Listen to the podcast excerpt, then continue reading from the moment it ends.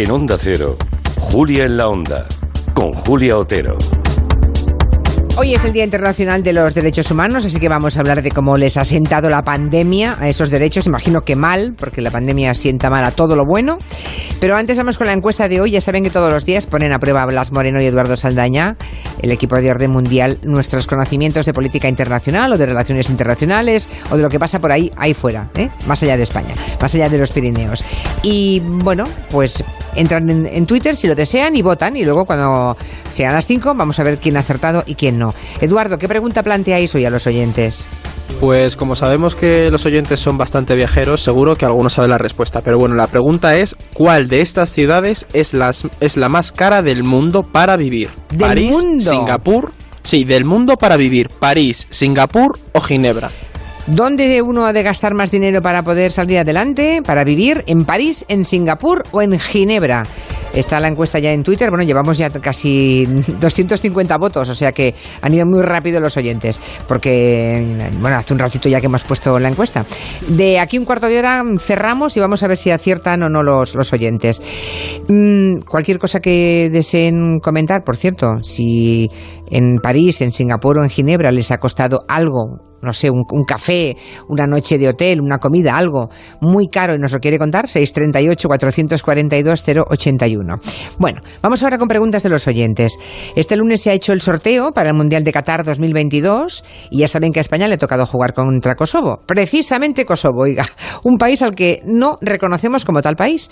Y hay un oyente que nos pregunta cómo se las va a arreglar España para jugar un partido eh, con un país que no, que, no, que no reconoce, ¿no? O sea, no hay relaciones diplomáticas entre ambos países.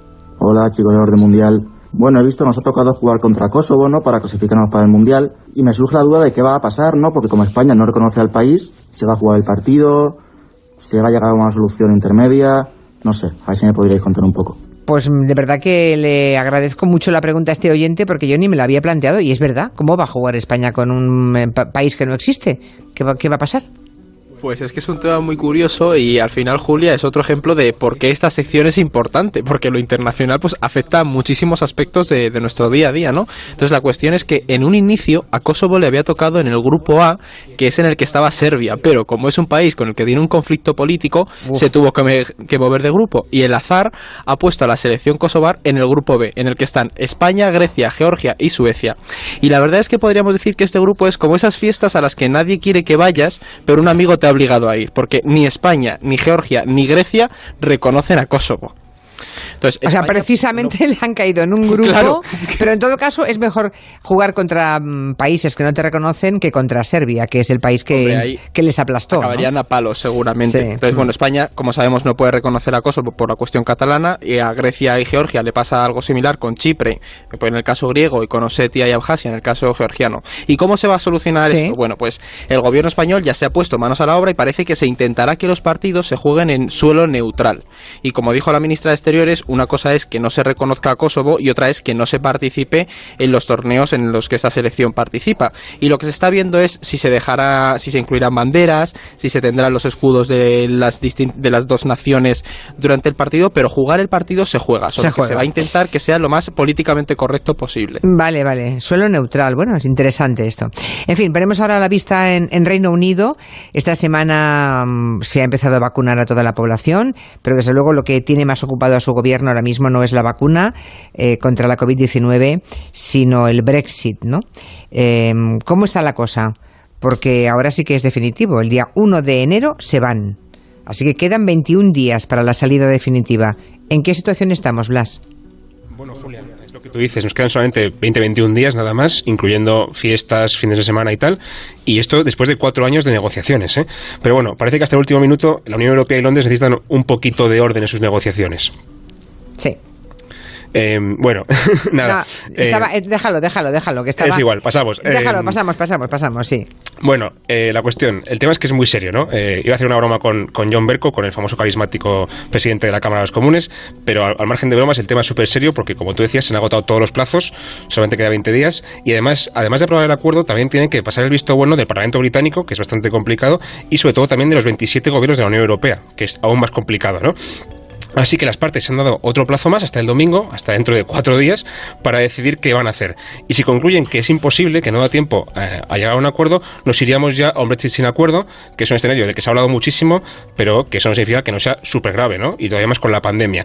¿Qué es lo que va a pasar? Bueno, a priori, ya estamos viendo colas en, el puente, perdón, en el túnel del Eurotúnel y en los puertos y aeropuertos que envían productos al Reino Unido. Y además el, el gobierno del Reino Unido estima que probablemente va a haber unos 300.000 británicos que se van al paro antes de final de 2021 por el tema del Brexit. Y el precio de los alimentos, por ejemplo, va a subir un 2% porque buena parte del alimento que se come en Reino Unido se importa desde la Unión Europea. Así que, en fin, escenario bastante complicado. Y para, para Europa, y para Europa, porque mira, lo que les pase a ellos no es que no sea indiferente, pero es lo que han escogido, ¿no? Los habitantes de Gran Bretaña. Pero lo que nos pase al resto de Europa, que son los que no hemos votado para que se vaya nadie, ¿qué puede ser? Es verdad que, es verdad que decidían muchas veces sin saber lo que estaban votando, pero bueno. Ya, ya, no, no, les engañaron, les engañaron. Por supuesto. Sí, les Está claro que les engañaron, pero bueno, oye. Han decidido, es verdad. En nuestro caso no hemos decidido y nos toca mm, pagar con ese pato, ¿no? Vamos a estar menos afectados que ellos, evidentemente, pero también nos veremos afectados y en particular, por ejemplo, países como Alemania, que tienen mucha relación industrial con el Reino Unido y también, por cierto, España, que recibimos muchísimos turistas del Reino Unido. Ahora mismo no por la pandemia, pero si todo se arregla, esperamos que pronto puedan volver. Y todo lo que tenga que ver con gente que viaja o gente que vive en, Europa o en el Reino Unido que son de otra parte, pues se verán afectados, ¿no? Así que en principio eh, esperemos que se arregle, pero yo francamente con el tiempo que queda no, no doy un duro porque haya ¿No? acuerdo. Porque haya acuerdo. Hombre, los británicos seguirán viniendo a España de vacaciones porque desde luego, por más que se vayan de la Unión Europea, no van a tener más sol y buscarán el sol, ¿no? O sea, acabarán por venir. Otra cosa es que cuando lleguen aquí tengan que, que pasar control de pasaporte, bueno, todo eso, lo que tenemos que hacer cuando vamos a un país que está fuera de la Unión, más impuestos, claro. claro regulaciones, pero todo eso redunda en que haya menos comercio y hmm. menos y menos eh, riqueza económica. Digamos. Claro, los más jóvenes no os acordáis de cuando no estábamos en la Unión Europea y de lo que suponía viajar por Europa cuando no, no existía la Unión Europea, o bueno, cuando no estaba España en la Unión Europea, ¿no? Y, bueno, pues la verdad es que es un engorro, no, no es lo mismo, no es lo mismo.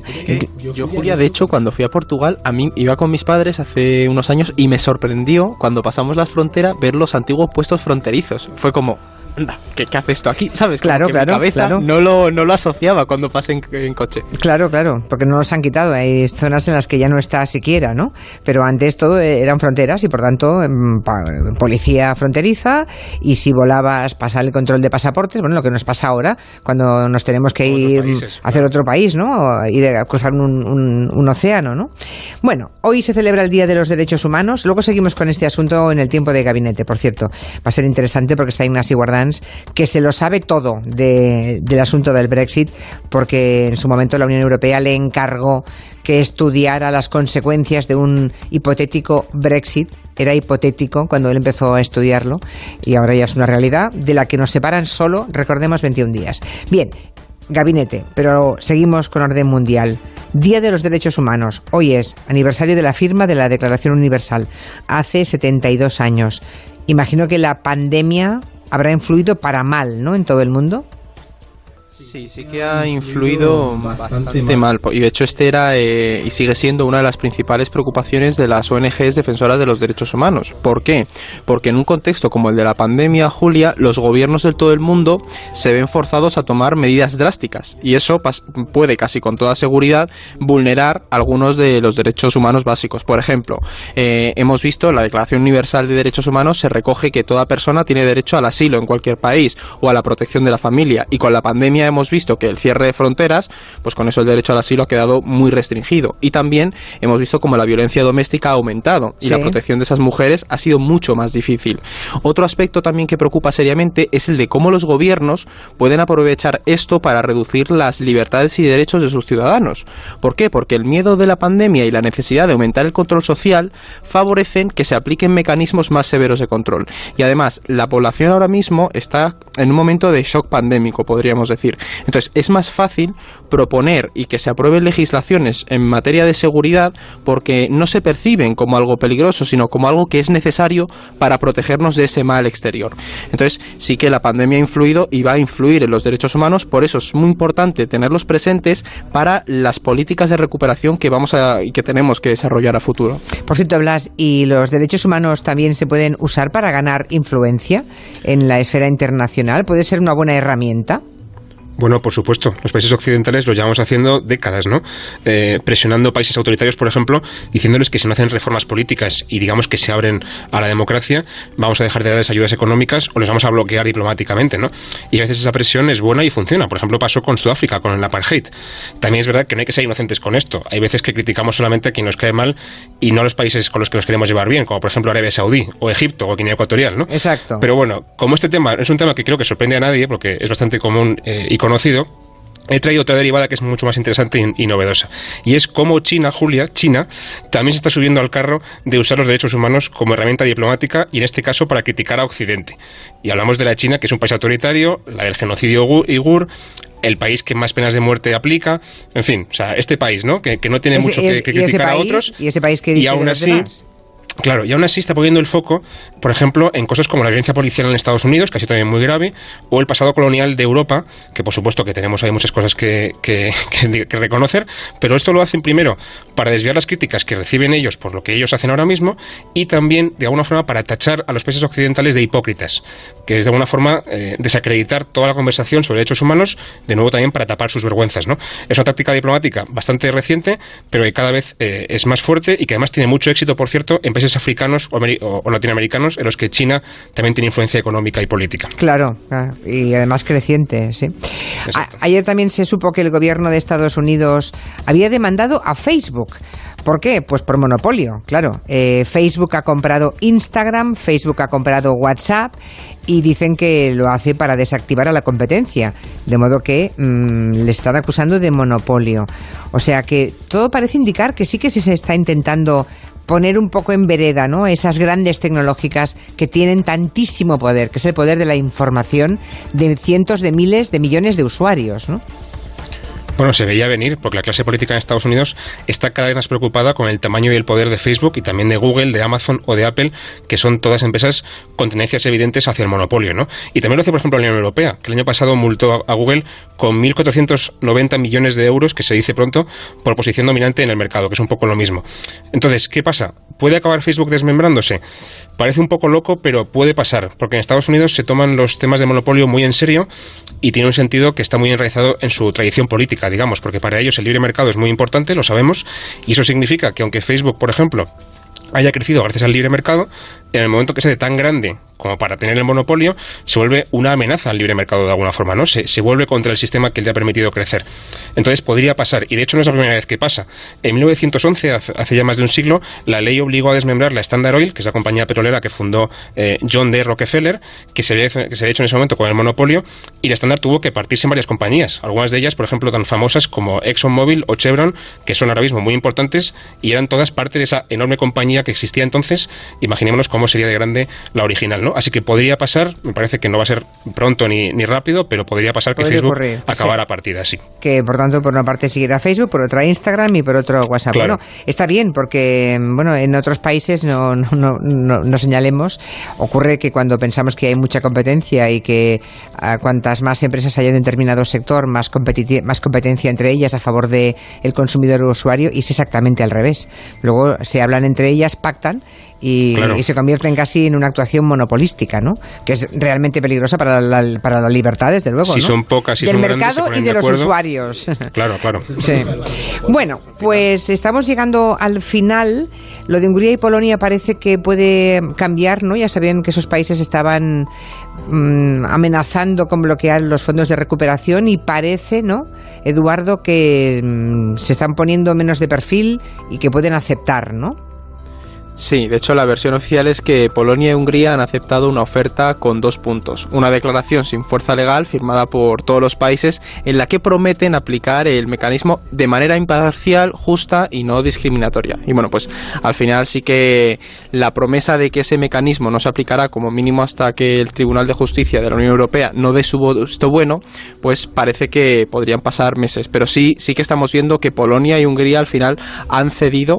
Entonces, ¿qué es lo que ha pasado cuando mm, habíamos visto la tensión? Pues que los otros 25 países se han plantado y han amenazado con sacar a Polonia y Hungría del fondo de recuperación si no retiraban su veto. Claro. Y al final parece que la amenaza ha cuajado y han dicho, vale, vamos a ir mm, relajándonos un poco porque nos podemos que- quedar mm, Sin fuera nada. de la propia Unión Europea. Claro, la claro, claro. La- yo creo que ha sido esa amenaza la que ha funcionado en el caso de Hungría y Polonia. ¿eh? La amenaza de que el resto de países dijeran, no queréis, pues ahí os quedáis, yo creo que les ha hecho entrar en razón.